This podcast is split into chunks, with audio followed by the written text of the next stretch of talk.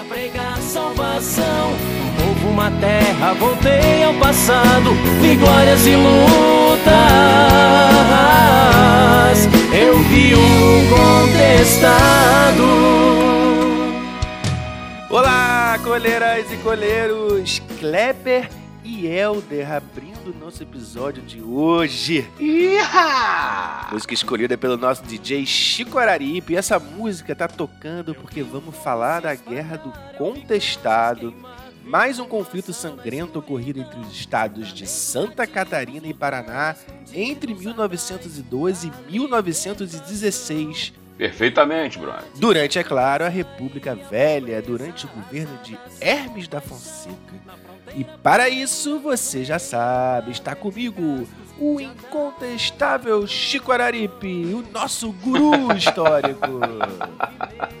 Música bonita, hein, cara? Gostei, Bronze. E atenção, coleiro e coleiro, se liga que quando a Guerra do Contestado é tema de questão nas provas, né, há sempre uma comparação com a Guerra de Canudos, por ser também uma revolta protagonizada por sertanejos e por ter o messianismo, aquela crença na vinda de um Messias como base de união dos revoltosos. Então, cara, sem perder tempo, vamos lá, Bronze.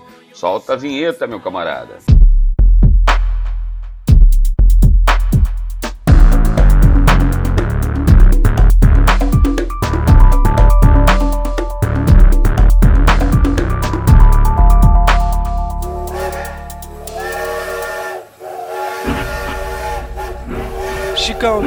Trem aí nessa treta, né? Como é que começa a guerra do contestado? Bota a gente do trilho aí. Tem um trem mesmo, Bronze. Mas não é de Minas, não, cara. Essa história começa com a construção de uma enorme ferrovia que ligaria o Rio Grande do Sul a São Paulo, passando pelos estados do Paraná e Santa Catarina. Quer dizer, não tinha outra forma, né, cara? Sair de São Paulo e chegar no Rio Grande do Sul tem que passar por ali. Mas exatamente né, o trem passaria sobre uma zona de conflito, uma região chamada de contestada por ser uma disputa territorial entre os estados do Paraná e Santa Catarina. O fato que era muito comum, cara, quando houve a, a mudança da monarquia para a república, os estados disputarem aí as suas fronteiras. Entendi. Então os dois estados contestavam aquela região, por isso guerra do contestado. Segue o jogo! É isso aí, meu camarada. O acordo de construção foi firmado entre o governo brasileiro e as empresas. Segura essa, rapaz. As empresas internacionais Brasil Railway Company e Southern Brasil Lumber Colonization. A galera, Vai, antes, depois de terminar o episódio, né, é melhor entrar lá no Google e ver como é que se fala direitinho essas companhias aí. companhias essas, cara, que pertenciam ao famoso milionário na época, o Percival Farquhar, cara, né? E junto com outros milionários, dominavam o mundo naquele momento, ali no começo do século XX, cara. Very good. Mas, Chicão, por que construir uma ferrovia, interligar o país, precisa dar problema, cara? A forma, né, Bronze? Para variar, na República Velha não havia preocupação com a população que estava na frente, né, por onde essa ferrovia ia passar. Veja só o acordo, cara. As empresas né, tinham a seção para a construção da ferrovia de muitos quilômetros de mata, tanto na margem direita, de onde passaria a ferrovia, quanto à margem esquerda, principalmente para a retirada e exploração de madeira. Rapaz, havia acordo em que chegava-se até um perímetro de 30 quilômetros, 15 quilômetros à direita, 15 quilômetros à esquerda. Tudo seria desapropriado para a retirada de madeira nobre, né, araucária principalmente, muito comum nessa região sul do Brasil, para a construção da ferrovia um governo arbitrário, né, abrindo o caminho para o progresso sem se importar com quem estava na frente. A gente já sabe como é que isso funciona, né, cara? A tal da exclusão social. É verdade, né? E os que estavam na frente eram comunidades, né, que viviam nessa área contestada, pessoas, né, seres humanos que se mantinham, né, da exploração de madeira e da produção da erva mate. Só que esses caras aí não estavam dispostos a sair da frente, né? Mas quem foi aí, Chicão, o protagonista, o líder que uniu essa população contestadora e como é que foi que ele fez isso? Aí a gente tem que voltar a falar sobre a questão do messianismo, Bronze. Exatamente. Novamente, porque a gente já tinha falado isso no caso de Canudos com Antônio Conselheiro. Exato. Havia um líder messianista na região que liderava o povo necessitado dessa, dessa área do sul aí do Brasil. A crença religiosa popular na região conheceu dois líderes, cara, a quem o povo chamava de monges, né? Aqueles enviados. Os dois eram conhecidos por João Maria, o primeiro, né, viveu no século XIX, e o segundo que desapareceu em 1908. O povo dizia né, que ele voltaria e esperava o que acabou acontecendo na região, quando então José Maria de Santo Agostinho apareceu. Todos diziam que ele era a encarnação dos dois outros monges que já viveram naquela região ali, curando, pregando as crenças para esse povo da região do sul aí, meu camarada. José Maria de Santo Agostinho.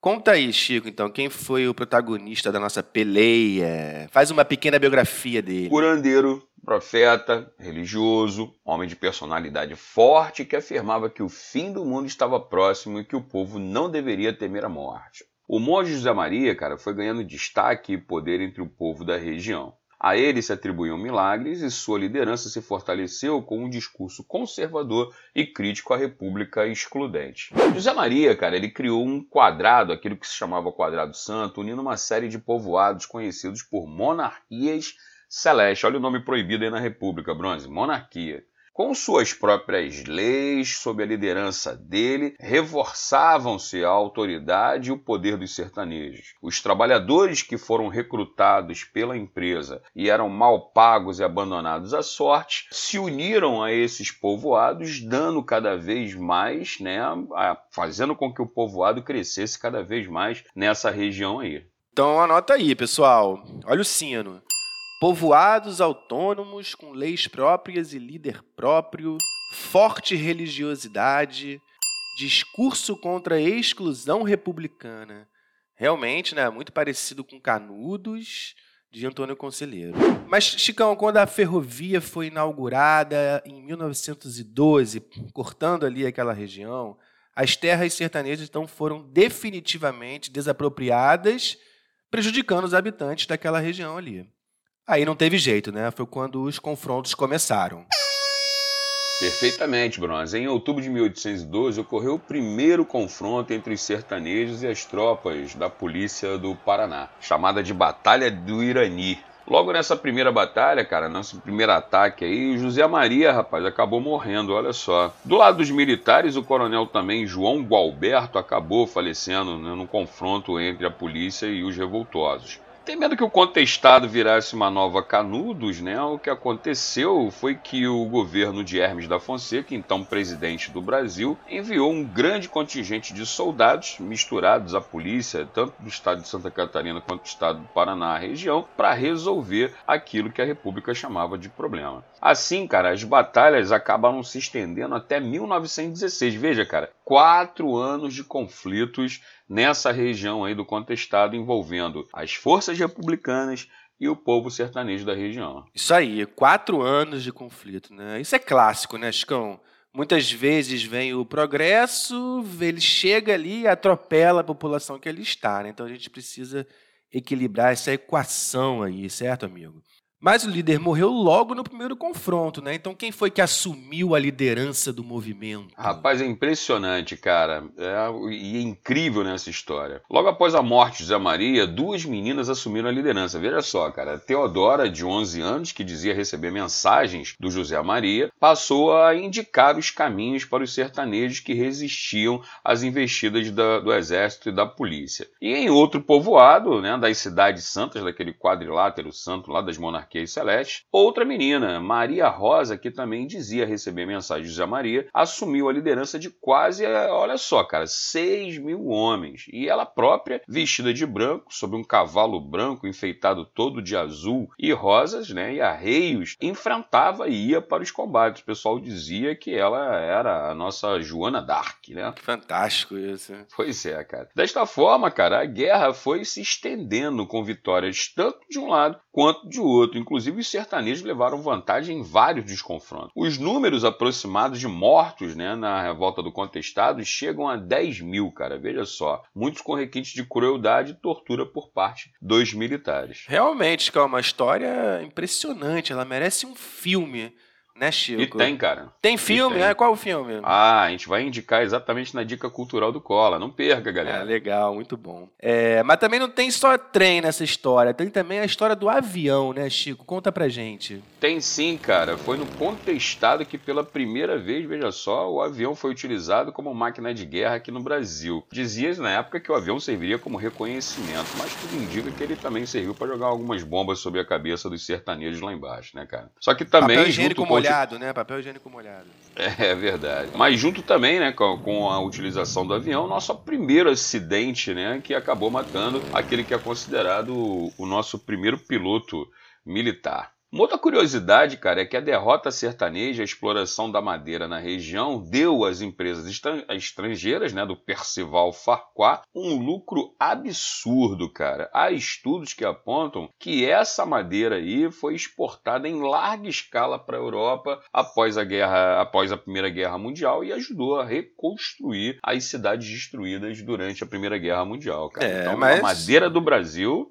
ajudando a reconstruir né, a Europa devastada pela Primeira Guerra, o que também é clássico aqui no Brasil, né? Exportadores, exploradores da nossa matéria-prima, né? Que segundo até o historiador lá, Eduardo Galeano, né, as nossas riquezas viram os nossos desastres. Mas, Chicão, falamos das semelhanças entre Canudos e Contestado, e quais seriam as diferenças também, para a gente não se confundir achando que foi tudo a mesma coisa? É verdade, mano. Você citou Eduardo Galeano, né? As veias abertas da América Latina, né, cara? Sempre disposta a ser explorada. E pior, né, cara? Com a complacência das autoridades, dos governos da América Latina, infelizmente. Então, Bronze, eu diria que a principal diferença entre os dois conflitos é a presença das empresas internacionais, né, que exploravam a madeira e a mão de obra da região. Né? No restante, no que tange as semelhanças, nós já falamos aqui, elas são muito parecidas entre Canudos e Contestado. Agora, a presença dessas empresas chamadas de colonização, de exploração, abertura de estradas e estradas de ferro, esse é o grande detalhe da guerra do Contestado, querido. Valeu, Chicão, muito bom. Essa é uma história realmente impressionante, né? Ela não é tão popular quanto a história de Canudos, né? Porque aqui você atribui é, que essa história não seja assim tão comentada, né? E mais explorada assim até com os, com os, alunos na escola, etc.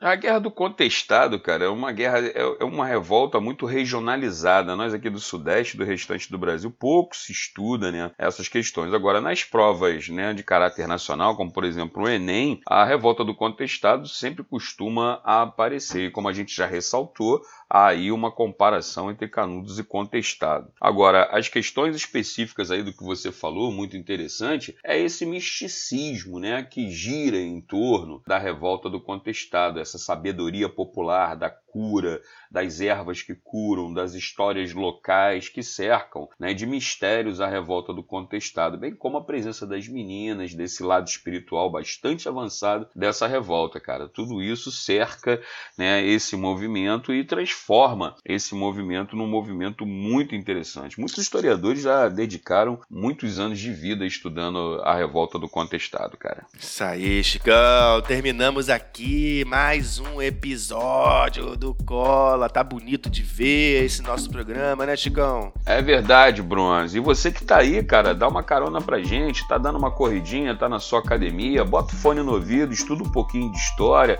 não é isso, Bronze? Leva a gente com você, cara. Isso, isso, muito bem. Compartilha com os amigos de vocês, né? Eles também estão precisando da gente lá, falando nos ouvidos deles, contando a história do Brasil, principalmente. E a gente tem os nossos testes rápidos, os nossos jogos. A gente está nas redes sociais, nas mídias sociais. Então, aproveitando para convidar todo mundo aí, né, Chicão? E não vamos esquecer da nossa campanha, né, Bronze? Fala aí, cara. A nossa campanha também, o Apoia-se, né, com apenas 5 reais de mensagem, que é o preço de um mate e meio. Olha o mate! A gente vai estar tá ajudando vocês aí e construindo mais material, né? Porque a gente não quer só parar no podcast, nos testes rápidos, nos jogos. Estamos construindo uma área de membros no nosso site Vai ficar bonito, galera. Vem novidade aí, galera. Se liga. Então vamos terminar com aqueles dois. Aquela música que você escolheu bonita lá, Chicão, que você ouve todo dia antes de dormir. Que moda bonita, né, rapaz? A gente sai de, de, de Chico Sainz e Nação Zumbi, né, cara? Pauleira total pra essa moda bonita de viola aí que a gente tá escutando aí.